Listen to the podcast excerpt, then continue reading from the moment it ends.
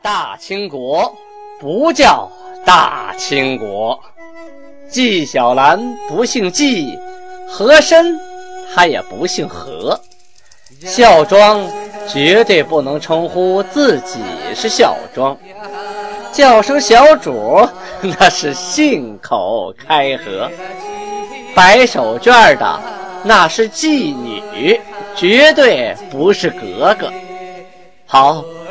今天听俊贝勒播讲一段《青通剑》。听众朋友们，大家好。上次咱们讲到清太祖天命七年农历的壬戌年，公元一六二二年的正月啊。正月呢，努尔哈赤呢过了元旦啊，就是过了大年初一。那个时候的元旦是农历的大年初一啊。同时呢，在正月啊，就是这一年的正月呢，制定了官服的穿戴礼仪，还制定了仪仗，还有上下级官员相见之礼，这些个法令啊，无非都是照着明朝的制度啊翻版啊，基本就和明朝制度差不多。感兴趣的朋友呢，可以参见《大明会典》卷五十九礼十七，《明史》卷五六礼。就是礼那个部分，公历的三月二日就是阴历的啊正月二十一。这个档案记载啊，金军就是金朝的部队攻克了西宁铺。西宁铺是今天辽宁省盘山县的古城子村啊。咱再说说明朝这边啊，就开始的时候啊，呃，辽东巡抚王化贞呢，每一次出师啊都是无功而返，因为蒙古兵啊相约而不至。啊，每次约好了，给了他们钱，让他们来帮着打仗，都不来。所以呢，熊廷弼呀就弹劾这个王化贞，而王化贞呢就说了大话，向上啊奏称说，只要给我六万兵，我能一举荡平辽东啊。当时呢，中外啊，就里里外外都知道这个经略呀和巡抚二人不和，必误边疆之事啊，所以啊，各个大臣的奏章啊，纷纷的往上送啊。说这个事儿不靠谱啊！老这样的话，咱们辽东要失守啊！辽东失守，边关失守，山海关一危险，我们，呃，京城就完蛋了。这个时候啊，尚书张鹤鸣笃信王化贞，这毕竟他是王化贞的作师啊，老师啊。他的意见是去掉熊廷弼。这月呢，员外郎徐大化弹劾熊廷弼，说他大言肇事，既能杜公。不去必坏辽事，就是说熊廷弼啊好说大话啊，而且此人妒忌，他不走，那辽东的事情肯定坏菜。皇帝呢命下边啊，就是下边各部议论，就是议此奏章。呃，张鹤鸣啊就及其大臣啊，廷内的大臣来商议这个事情。有的人啊，一部分人说撤掉熊廷弼啊，但是大部分人说呀，应该把两个人啊。责任分清楚啊，谁负责哪一片共同治理。对，但是张鹤鸣啊，他自己有一个说法，他说呀，这个二人不和，必去其一。这个王化贞要是去了，那毛文龙肯定就不听不听命令了，也不能玩命了。那辽人的兵啊，必溃，西部的蒙古啊，必解体。所以呀，应该赐给王化贞尚方宝剑，让他专委以广宁。就是驻守在北镇，把这个熊廷弼啊撤了，让他去别地方干活吗？哪儿不能用人呢？就把这个方案呢送给皇上看了。天启帝一看呢，什么玩意儿，太不靠谱了，不同意啊，责令吏部、兵部二部再议。可是啊，这一次廷议的结果还没有向皇上汇报呢，这个京城就已经得到了消息，说是金兵啊。已由东昌铺，哪里呢？就是辽宁省海城县八家子村附近，西渡辽河。这个当时啊，努尔哈赤分兵三路，一路啊自柳河啊，一路自三岔河啊，就三岔那个地方，就是大辽河的下游。一路啊自黄泥洼，黄泥洼是辽阳市西北，连木为筏，乘流至峡处渡河。就是扎成木筏子呀，啊，往下漂，漂到最窄的地方啊，斜的就过河了。亲率兵丁从黄泥洼乘船顺流而下，行军一日，十九日，宿东昌铺。第二天渡过三岔河。这个老提三岔河，前面我们也说过，它就是太子河、浑河还有辽河河流于此。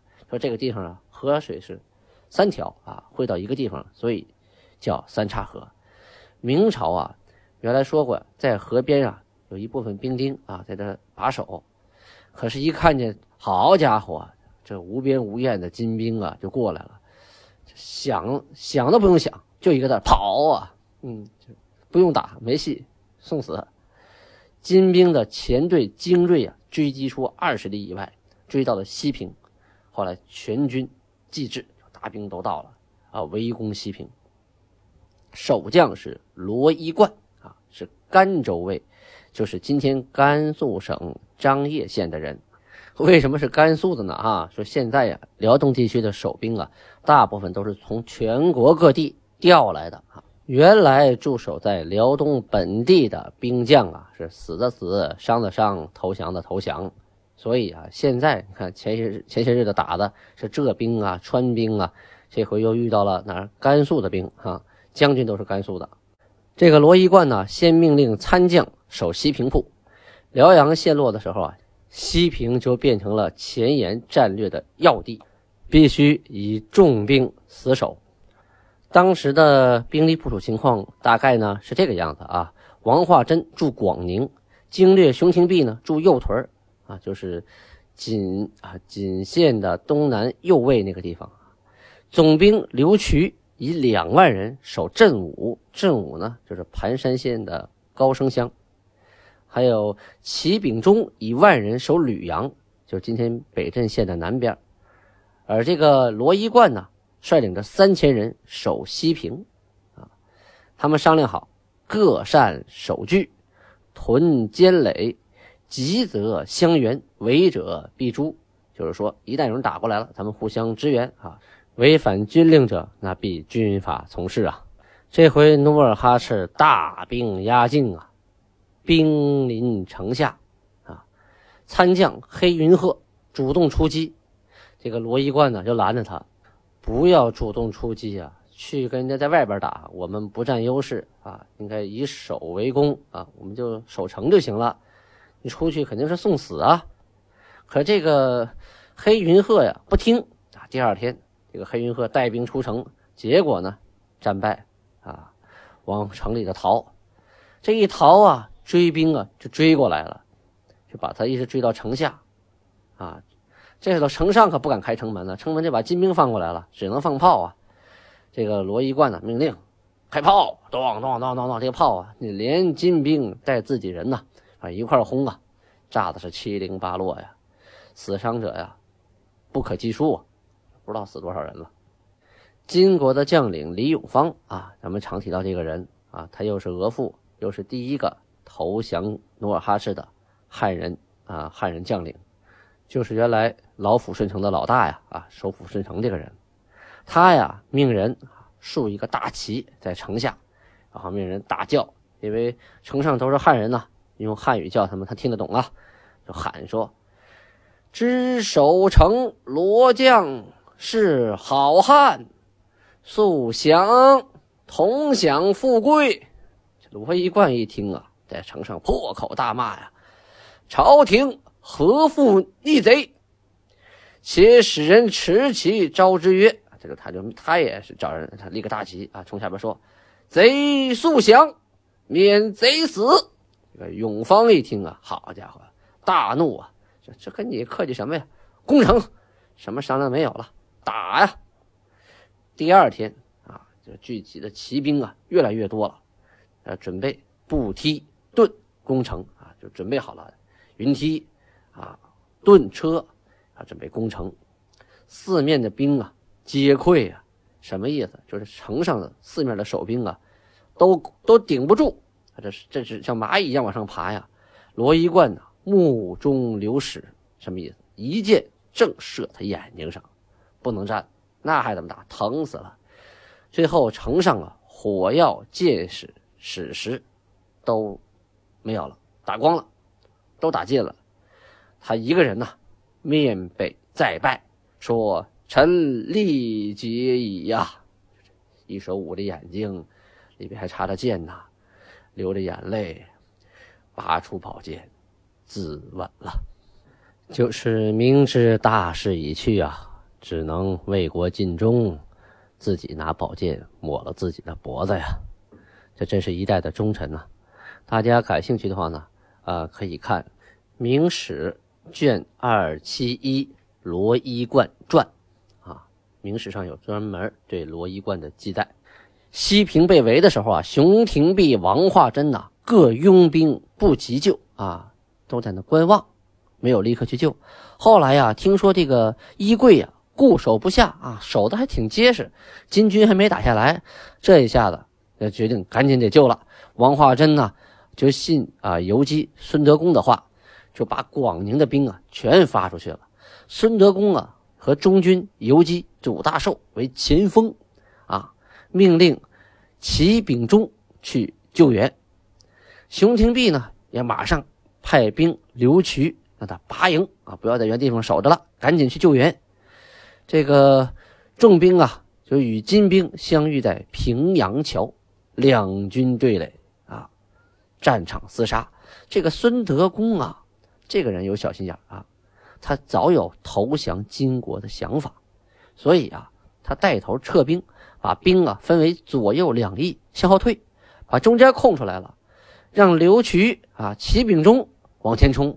这个刘渠啊，这不知道是计啊，上去力战和这个金军呢互有伤亡啊，双方啊都有死伤。这个时候，孙德公一看时机到了，大喊：“哎！”他这一喊可了不得喽，跟参将鲍成先两个人快马就开始先逃。后军一看，得将军一喊败，先逃了，不知道怎么回事啊，大溃呀！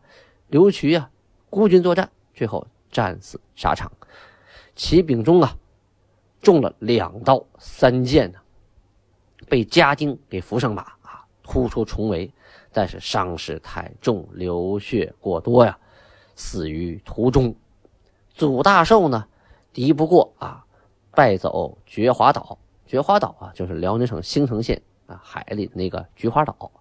副总兵啊，麻成宗也过来啊支援，遇到金兵啊，在沙岭两军交战啊。以以死相搏，最后死于沙场，以身殉国了。熊廷弼此时已经离开了右屯啊，赶到了吕阳驿，在今天北辰县的南边。监军呢就劝他赶快救广宁，但是呢，千事韩出命啊，就跟他说，这韩出命是个人名啊，就跟他说，你别去，别去，别去啊！你去救广宁，去救广宁的话，你也回不来了。啊，整个的大军呢是全军覆没，孙德公啊。主动的带头啊，带领上边的走的将士没死的，投降了金军。这个孙德公啊，向来都是王化贞的心腹啊，他对广宁是特别有了解的。于是啊，他就想生擒王化贞，哎，当成自己的功劳，我把他给绑来，那努尔哈赤肯定善待我呀。于是啊，他逃回广宁。就散散布谣言说敌军已到城下了，已经攻破城墙了。坏了，这样城中可乱了套了，哪知道具体情况啊？城中大乱，四散奔走啊。这个时候，王化贞呢还在署衙里头啊，处理军务呢，在衙门里正办公呢。他不知道城内有变，突然那个参将啊叫江朝栋，踹开门，梆呀就冲进卧室了，给王化贞吓一跳啊，指他鼻子，你干什么你？啊，这个江朝栋啊，大呼曰：“事急矣，请公速走。”意思说事情紧急呀，请您赶快走啊！这王化贞都不知道怎么回事啊，糊里糊涂啊就被江朝栋啊给推到马上，啊，只有两个仆人步行就跟着，糊里糊涂、匆匆忙忙就逃出了广宁啊！广宁就这么没了，哎，就是孙德公的一句谎言，把广宁给吓没了。王化贞在路上逃啊逃，在大凌河遇到了熊廷弼的部队，王化贞是大哭啊！哎呀，这个后悔呀，啊，后悔药也没处买去啊。熊廷弼呢，却微笑着说：“六万众一举荡平，竟何如啊？”意思说，你不说你有六万人就能把辽东荡平吗？怎么样啊？王化贞呐，实在是惭愧的很呐。哎呀，开始商量了，守宁远和前屯跟跟熊廷弼就研究研究现在该怎么办啊。熊廷弼说：“晚了，这个时候已成瓦解之势啊，谁还为你卖命啊？谁还为你守这个屯那个屯啊？只能啊，护着这个百万生灵入关了，就是收集收集身边的老百姓啊，把他们护送着进山海关，啊，给他们准备好吃吃喝喝，别让他们冻死饿死。若是我们剩下这点人马再与金国对垒，那……”可真正是全军覆没，荡然无存喽！啊，他命令啊五千人啊殿后啊把所有的这个是带不走的东西一把火全烧了啊，收集身边的啊还有周围的这个逃溃的流民百姓，保护起来，大家集体进关。就是说呢，仗我打不赢，但是呢。城我不给你留东西，我不给你留人，我也不给你留地方是归你了，但是是个空的啊！我把所有的人员还能带走的都带走，都带回到关内，让你努尔哈赤来了以后什么也得不着。明朝啊，丢失广宁之后啊，辽东地区的军兵啊，全都逃往了山海关。这山海关的关门呐，四昼夜，就四个白天，四个晚上关不上。为什么关不上啊？军民溃入的太多，后来统计啊，约有二百八十多万。好家伙呀，就这四昼夜呀，不停的有人在往里头拥。这个消息啊，很快就传到了京师啊，京师一下子沸腾起来了，所有的人都在传这件事情啊，越传越凶，越传越邪乎。举朝的官吏呀，都害怕了，有的当官的换了身衣服都逃跑了，有的就琢磨着我什么时候逃合适。有些外地呀进京来赶考的举人，一听说这个事儿，拉倒吧，我别在城里住了，太危险了，都把住所呀安排在城外，啊，都不敢在城里住。很多王公大臣呐、达官显贵呀，都花钱啊自己雇人马以自卫。商民就不用说了，这经商的店都不要了，逃命要紧呐！啊，整个买卖店铺关门大半呐。按理说呀，当时的京城可不需要那样啊，没有必要人心惶惶。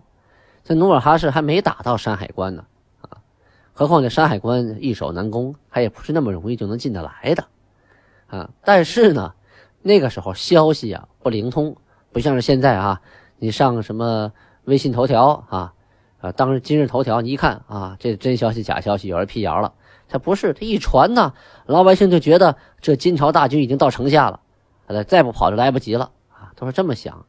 就跟头两年北京一说核辐射的盐不能用，一下子三天，全北京城都买不到一粒盐了，连酱油都买不到了。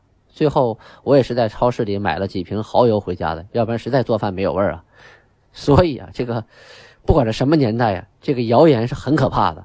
一旦传起来呀，你都拦都拦不住，无法控制。这明朝啊，原来在辽东有三个重镇：辽阳、广宁和开元啊。这三大镇呐，雄居鼎赤啊，就互相为支撑。这个辽阳啊，居辽河的东边，地处辽东的心腹，位置最重要。北边呢是开元镇，与蒙古女真接壤啊。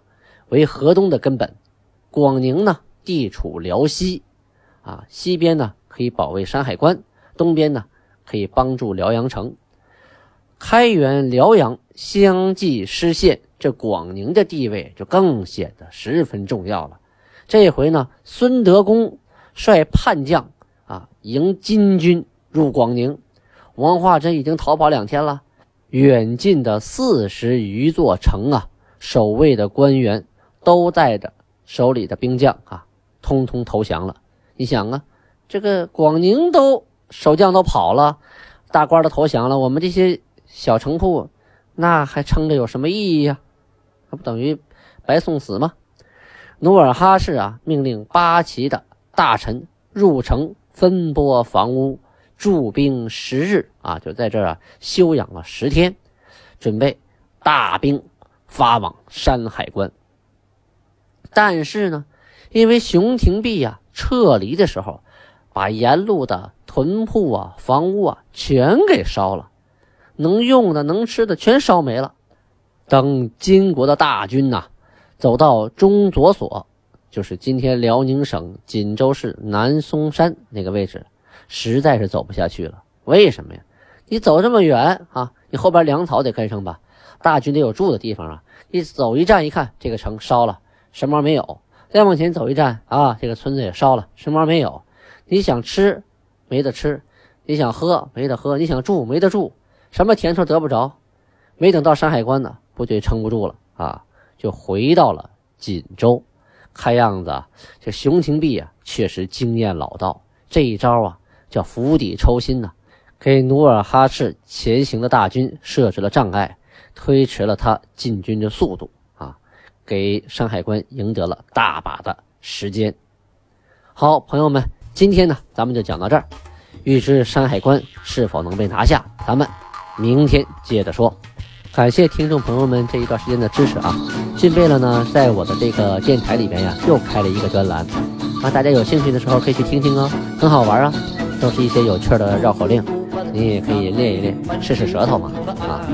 欢迎大家到那里去啊，点赞留言，欢迎大家给我赞助哦，只要红包里有点钱，大胆花。主要是为了气氛嘛啊！我不在乎多少啊，赞助不在乎多少，有就好啊！不啦，你看，非常开心。在这里，共同庆贺满锦，无论你来自哪里，满村的喜气洋溢，风雨几和顺，大家都太平，高举酒杯齐歌唱，愿盛世永长宁。